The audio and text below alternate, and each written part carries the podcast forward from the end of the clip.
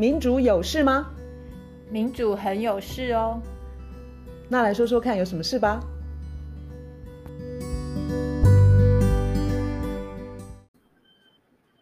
大家好，今天是二零二零年十一月二十五日。哎，卢老师，我们前几集在有嗯，汪中和老师来讲气候，像听众的回响很大哎。对，你那边，我这边都有身边的人说，哎，听完汪老师讲之后，开始觉得有点恐怖。嗯，气候是一个会影响到每一个人呃生活实际影响的一个很很重要的因素，但是我总觉得在台湾谈的不够多，你觉得呢？对，其实我今天就是想讲说，像汪老师这样的人，他要这么努力的试图把这样的资讯，他非常努力的要用我们大家能够听得懂的语言，不断的讲，不断的讲，不断的讲。我其实想要谈这个现象，就是这里头有一些问题，就是为什么科学家，包括汪老师，你记不记得汪老师上次来的时候？我们第一次跟他见面，然后汪老师讲说，他其实是一个安静的人，不喜欢讲那么多话的人。那为什么像汪老师，还有我记得可能曾经在某一集提到的，就是几年前得到台湾糖奖的一位美国科学家，叫做 James Hansen，他也是跟汪老师一样啊，他也是一个科学家，嗯、他也是不擅长表达，不喜欢说话，就搞了半天，他要一直讲，一直讲，一直讲，讲了。现在应该有半世纪了，也就是说，他们依呃统也统计或者是研究的数据做出来的报告，然后以科学家的的角度呃写的东西，原则上应该会有，不管是做呃不管是大众媒体或者是诶那个科学教育那个叫什么哦普科，科普或者科普，科普或者是呃决策者。人们看到了，应该去做因应的动作，可是因为他们再怎么写报告，因为他们再怎么大声疾呼，好像都没有后续的动作，所以他们不得不去演讲，然后去写通俗的文章，然后去做广播，然后去上电视受采访，好累哦。非对啊，非常辛苦。这个某种程度上是科学在被欺负，或者是科学家在被欺负。我觉得这个现象非常非常非常的重要。嗯哼，我的感觉是，我觉得还好，我们讨讨论过新自由主义，那我们比较能够去了解，并并且能够去分析为什么科学或是科学家一直在被欺负。就简单讲，就是说科学它。告诉我们人类，他他科学做出来的研究，做给我们的知识说，这地球快要完蛋。嗯哼，但这个资讯本来应该直截了当，这些科学家原来都还以为，我这么重要的知识告诉决策者，然后就会有改变发生。这不就是警钟吗？对啊，就会有政策就会改变，然后人类就会得救。然后这些科学家的共同点就是，哎，发现不是这样子哎，我做出来研究说科学。地球快要完完蛋，对，然后决策者也知道，对，哎，不动哎，政策不改哎，所以这个现象里头很可恶。然后我觉得我们要非常小心的一件事情，嗯、就是科学知识它进入社会的界面，它有一个界面，嗯、它不是直直接这样直接转化。嗯哼，这个界面呢，就有一道墙，或者是我们说是门神，对，挡在那里。嗯哼，它等于是在过滤啦，有一个门神在那边挡在那边。他不想要让大众害怕，或是不想要让大众理解，嗯、不想要要让大众有感，那个门神他就会想出各式各样的办法，不要让这些科学知识进入到大众大众的认知里。也就是说，有一些知识可以流出来，有些知识可以公诸于世，有一些就是可以通过这个筛子，但是也有些是被挡在不知道什么黑暗的地方。我想最。你讲到这些都有，因为像美国有一些科学家真的很惨。假如说大家上网去查查一个叫做 Ben Center 的科学家，他真的只能用，因为他在气候变迁上面讲话，让那个企业财团不高兴。他的科学家哦，他的学术的工作丢了，然后他可以用妻离子散哎，来这个太，严重了，因为这是很黑暗的那一面。嗯、但是也就是说，你的研究结果其实抵触到我这个大老板的利益，可能我的商业利益或我的衍衍生出来的政治利益，我就给你好看。对你这科学家你就要小心一点。嗯、对，这个是最黑暗的。那其他比较所谓温柔的手法，就是我就丢出很多矛盾的讯息，其他的相抵触的资讯。对，我可以用我就是，譬如说决策者，他根本就已经跟企业财团站在一起，所以不管是决策者、企业财团，他们可以有自己的御用的所谓的专家。那这个御用的所谓的专家，他就丢出很多哦，可能没有哦，没有那么可怕哦，或是 OK 有气候变迁，可是不是人为的啦，或者是哦不要害怕，因为我们现在已经都是绿能，然后我们像我们公司都是用非常干净的煤什么之类的，嗯，嗯这种去。障眼法去去去混淆对大众的视听，那这些御用的嗯专家啦、嗯、科学家啦，他们可能就吃香喝辣。然后真正的科学家呢，就像我刚刚讲的妻离子散子散，然后有的就是什么死亡威胁啊，嗯嗯、那是最惨的啦。对，那有些就是把你就是那叫什么？没有补助吧？对，或是冷冻那叫补助。对，就是你就会很很凉那样子。嗯，然后。而且可能是就是受到各式各样的谩骂，或是就黑了，把你黑掉了，对，黑掉之类的。所以这个现象本身啊，我们今天谈的不是气候变迁这个现象本身，不是从自然科学的角度去看，我们从算是有点社会科学的角度去看中间那一堵墙，嗯哼，中间站在那边过滤要把你挡住的那些门神，我们要看的是这个现象。那这些所谓的思想前科，这些御用的科学家，嗯、他们就是，呃，我我们从美猪一直到气候变迁，我们可以发现一个定律，嗯，那就是非常新自由主义的定律，嗯，就是他们会筛选什么样的科学是好科学，是对的科学，嗯，诶，然后什么样的市场是好的市场，是所谓自由的市场，嗯哼，然后什么是不好的市场，你会发现这个定律。它定律就是基本上是只要是对顶层的、有钱的、有权的，他们好的，那个叫做好科学，那是真科学；对他们不好的是假科学。所以莱猪很安全，这个叫真科学，就从他们的角度。美国人都吃了那么多年了，你们在吵什么啊？对，所以你会看到那个真假科学的标准一直在变换，可是不变的是，嗯，顶端的利益不可以被伤害到，嗯。就是以差他们为准，对，市场也是一样。你今天看气候变迁这件事情，我们讲新自由主义的时候，什么东西都往市场上放，可事实上顶端它基本上不是在那个市场的规则里头，因为它受到什么减税啦、额外的补助啦，然后垄断的权利啊等等等，他们不受市场的限制，可是别人要受市场的限制。气候变迁这件事情，我们常常听到说。不要害怕的原因，是因为市场太聪明了。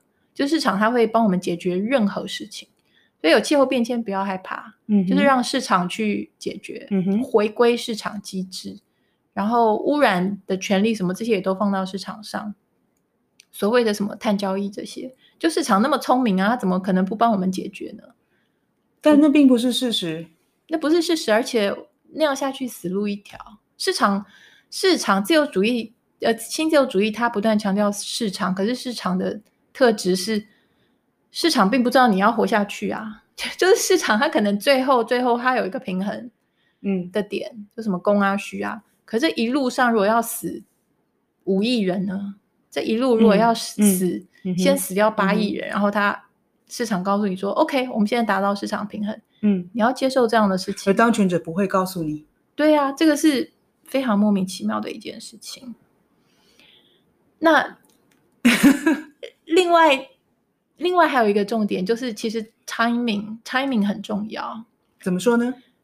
就是现在是连那个最恶劣、最肮、最肮脏的石油公司，他可能都会承认说有气候变迁，嗯、而且气候变迁是人为。你的意思是说，二十一世纪的现在，他们终于承认了，而科学家早在数十年前就告诉他们。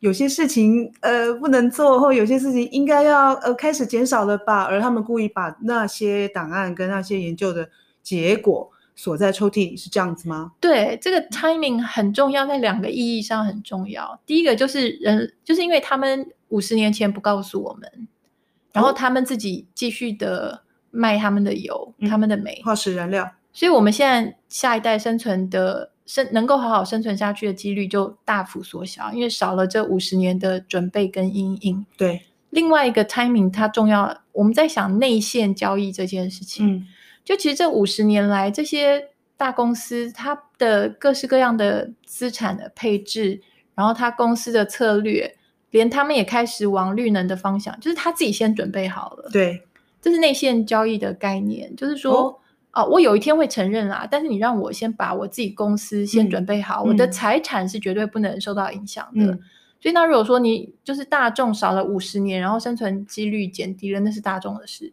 我五十年，我八十年后告诉你说，哦，有气候变迁，可是我自己都先保护好我自己了。嗯，然后到到时候你们死，但是但是我还蛮安全的，我累积了非常多的，嗯嗯、我把我的。资产，我把我的家人，我把我的住房都抗海平面、抗暖化等等等，就是我可以好好的。那说到这一点，呃，保护绝大多数人，不就是民选政府的责任吗？或者是他们应该有的兴趣？但是现在你看到的事实，呃，是这样子吗？完全就不是。就是老实说，那个最今天有一个最最最热的新闻，就是那个美国的环保署长。本来要来台湾，然后大家全民一片欢呼，哇，又有一个这么高层的那个呃中央级的首长要来了，哇，台美关系真是太好了。然后呢，结果卢老师就非常的生气，我非我非常欣赏你你写的这篇文章的标题：川普环保署长来台，这次台湾人要赔上什么？啊，当然今天的好消息是他不来了，对不对？嗯，算好消息吗？好消息。对啊，可是但是但是他虽然不来，我我不知道，事实上可能还是有一些合作跟交换，那那个就不是个好消息。嗯嗯嗯、所以回应到你刚刚讲的那个逻辑，就是那大多数人的健康或者是符合公众利益的，那不就是政府要关心的是的的的的，的议题吗？不要说政府好了，应该民意代表。对，我们在讲新自由主义的时候，我们已经讲到说，就是有钱跟有权的。现在的政府的决策决策圈跟企业财团，他们是同一阵线的，嗯，然后人民呢是就是另外一边，嗯哼，现在的态势是这样，因为新自由主义它本身就是钱跟权要拼命往上集中，那钱在企业财团这边，权在决策者这边，然后他们互通有无，然后相辅相成，嗯哼，所以这个是为什么人民的。处境这么的惨，我们不管是从环境上说我们的生存，嗯，或是财富上说我们的分配缩水，嗯、我们就是只能够非常的倒霉的在这边被动接受，被动接受，然后各式各样的政治献金、游说、旋转门这些暗盘交易，我们非常非常困难去有实质意义的民主监督，就是非常的困难。那在这个情况之下。你你说科学家他的科学的知识，嗯、他研究出来的，告诉你，警告你说世界快完蛋，地球快完蛋。可是呢，决策者他甚至于不用正面对决，他不用他只要轻呼，他只要轻呼，而且他那个轻呼还可以用一副非常的，负面的没有，可以用一种非常的正面，嗯、就是我在拼经济。哦，多么的有正当性，多么的合理，嗯，就是我在拼经济，那你那个科学东西啊，我也不是说不信啦，我也不是说，应该不是现在最重要的，对让我们把股市冲高吧。大家想一下，你一天，现在每一天，任何一天，你打开报纸啊，或是你上网看新闻，或是打开电视，最多最多的新闻，嗯、包括股市的分析。是不是都还是经济经济经济？就是绝对没有在讨论气候。假如说一百个单位里的话，好里头好了，嗯、可能有一两个单位就是气候，嗯嗯、然后其他百分之八九十全部都是经济。对啊，然后讲环保其实是讲环保署长，美国环保署长要来，而不是在讲环保的议题。这是一个非常荒谬的事实，这是自杀的行为。因为我们今天在讲经济，现在最红的就是台积电，嗯，然后台积电也非常的标榜说护国神山呢，对对对，然后他他就是非常标榜说他非常的环保，比如说他一滴水好像不知道用几次，七次还是几次。但是非常明确的一件事情，假如我们去回想一下汪老师说的，或是其他科学家讲的，嗯嗯嗯、我们再来想一下我们现在台湾的经济，嗯、不管你要拼什么。什么样的区域的、嗯嗯、全球的双边的多边的贸易，嗯、还有产业什么半导体，嗯、你把科学家讲的跟这些赚钱的你你放在一起比，你立刻可以有一个结论，就是说我们现在的经济模式是不永续的，嗯、是自杀式的。说得好，你我们的环境上面，我们的账本就是告诉你说你欠债，你欠债欠得一塌糊涂，这个是现在你该还的时候。嗯，但是我们的经济的行为是，我还要捞更多，我还要拿更多，我还要赚更多，我要生产更多。嗯，然后政府都一副哦，我在创造工作机会，美其名好像是为了人民好，但其实这是一种把人民拿去典当。我可以，我可以用这个字眼吗？我觉得可以啊，嗯、因为这个他把他这个经济是，他不用特别讲说我我不管你的环境，跟我不管你的气候，嗯、他不用这么讲。他说：“我就在拼经济，而且我拼的是绿的经济。嗯嗯，但是你仔细仔细去检视，这经济真的一点都不绿。我们现在的经济的模式是不永续的，不永续的，这是非常明确的。另外就是说，他们可能有呃花了一点精力在做绿能，可是其实它比例非常的低。可是呢，它的那个公关跟宣传的声量是那么的大，大到你以为它百分之九成以上都在搞绿能，但实际上它可能只有。”个位数字，你说的太好了。这个模式不但政府在用，大企业也在用。石油公司、煤炭公司，他们全部都是他们的公关跟他们的那那个叫什么广告什么，都告诉你说，搞不好比那个绿能的 R N D 还要多。没错，你这真是太有概念。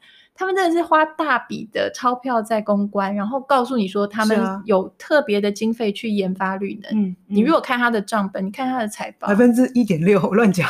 但是呃，差不多，比喻啊对对对，就我我看了很多的资料都是这么说。这个有一个英文的字叫做 greenwash，、嗯、我不知道中文是不是应该翻作漂绿哦。嗯，不常看 greenwash，就 greenwash，它就把明明是黑的东西，他说我一听就懂。嗯哼，对，这个是非常的，就是非常的邪恶。你如果看从人类文明，嗯，或是物种灭绝的，嗯、呃，物种灭绝的角度去看的话。这个是非常非常，更何况，当我们在拼经济的时候，我们前面的几次我们讲贫富差距，还有新自由主义的时候，我们有特别强调说，拼经济就是拼 GDP。诶，然后 GDP 呢，它的定义大家都还以为就是告诉你说你的经济有多好，错错错。嗯，GDP 它现在真正的意义，我忘记我们有没有讲过。就是好几个人，他讲说 GDP 的意义就是大家在比赛，嗯、哼谁最快把天然资源生产出来，然后变成垃圾，就是这个这个令人叹气哦。GDP 的意义已经变成是这个样子，更何况 GDP 它完全不谈分配这件事情。对，所以 GDP 它你这个饼做的再大，我们前面谈过很多次，就是。饼做的再大，其实并没有你的份儿哦，就是对顶端拿去。也就是说，当政府非常高兴的公布说我们 GDP 成长又多少又多少了，然后我们总财富是怎么样子的漂亮，相较于其他的国家，然后人民的部分其实我们有什么好高兴的。对，所以人民因为那个整体财产的增加，其实跟我一点关系都没有，因为并没有分配到我们个人的层次。对，有点关系啦，你要负责把东西生产出来，你有点像一个奴隶。但是，对你去呃，就是贡献，嗯，但是拿的时候没没有你的份儿，我就完纯粹从这个贫富差距跟分分配的角度去看这个拼经济这件事情，这个还事小哦，真的事大，就是、嗯、因为就像刚刚我讲的那 GDP 的定义，它就是我们大家在比赛说谁最快把天然资源变成垃圾，就是挖出来，然后生产，然后卖，然后变成垃圾。对，你从这个角度去看，你对生态、你对环境的伤害。真的是非常非常非常的大，真的是令人呃非常呃沉重的叹气。我最后，因为我们一开头是讲科学跟社会的关系，对，对，那我们刚刚的内容可能就很快就显示，就是说科学科学有什么了不起？马上就被，嗯，马上就被经济吃掉了。嗯，那这个这个轻重缓缓急的错置非常的明显。我最后想要再提另外一个科学家，他叫做 David Suzuki，他是一个非常活跃的环保分子，嗯、就是环保的倡议家。Okay. 他应该叫大卫铃木，是一个加拿大籍，呃，他也有他的电视节目，以前就是非常活跃的科普的科学家。Okay. 他讲说，你千万不要以为现在人类面对的问题，科学家可以去解决。然后呢，他的话。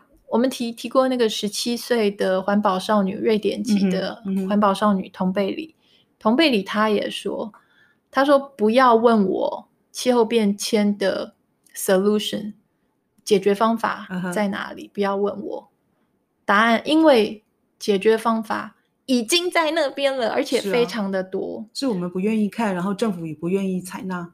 对，所以同贝里跟 David Suzuki 他们在讲的就是一件事情。你不要来问我说，科学家问我说怎么解决？怎么解决已经非常清楚了，但是政府不，不做而已啊。对，财团跟企业也不要政府做，所以上头不动，永远没有办法动，我们就卡在这里，我们就卡在这个脏能源，嗯、然后海平面不断上升，然后大气不断的就是让热热能排不出去。汪老师说的那个恐怖的景象，然后北北那叫什么北冰洋，对，就快要把。什么台北火车站，还有总统府，就是淹，就是淹没。对，那 Suzuki 他他讲一件事情，是说他他第一次跟同贝里见面的时时候，他第一次见到这个环保少女，他对她说的第一句话就是：“我们真的对不起你。”他说：“你不应该再做这件事情，就是到处的。”想办法唤起大家的注意。为什么？他说：“你应该在学校，嗯、你是一个孩子，你应该在学校读书学习。嗯”那 David Suzuki 他本人是已经非常努力了，嗯、可是他要说的是，他们这一代，或是我，他比我们老啦，但是就是他，或是我们这一代，对，我们都没有做我们该做的事情，却丢给下一代。可是下一代来不及了，就是只有这一代来得及。嗯、那。那 David Suzuki 他他也讲讲，就说其实现在全天下的父母最应该为他们子女做的一件事情，嗯，就是赶快上街去抗议跟怒吼，就是要政府不要再这个急迫性已经没有办法再等再延后了，对，不要再服务企业财团了，就是赶快开始行动，因为就是来不及了。哎，讲到气候，卢老师都很愤怒哎，今天讲话都很有重音呢，对。哎，我以前我以前都会说，就是讲到气候变迁或环境，我以前会说什么人类如何，人类如何。我现在都改正我自己，我不太用人类这件事情。嗯、我觉得有很多的人类，他根本就是尊重环境的，根本就是没有破坏环境。可是那些人类，就是他们不，他们受害，他们没有责任。真正有责任的是少部分，我们有责任。是那。那些企业财团跟决策者，他们有太大的责任，所以是他们造成地球毁灭，嗯，环境劣化。对，所以我不要再用人类这个词了。他们那些坏人，他不能够代表说。所以你从此用他们这个字眼吗？不，我用我有时候用新自由主义精英，或是有有时候我用。工业社会的国家，因为你想想看，一些非洲落后的国家，或是一些原住民，他们多么的他们碳排多么的少，他们的碳排多么的少。可是气候变迁、海平面上升，他们是第一个被牺牲。对，这是完全不符合公平正义的一件嗯可恶的事情。没错，我希望气候有更多的团体或个人或是组织，呃，来来关心，从各个不同的角度。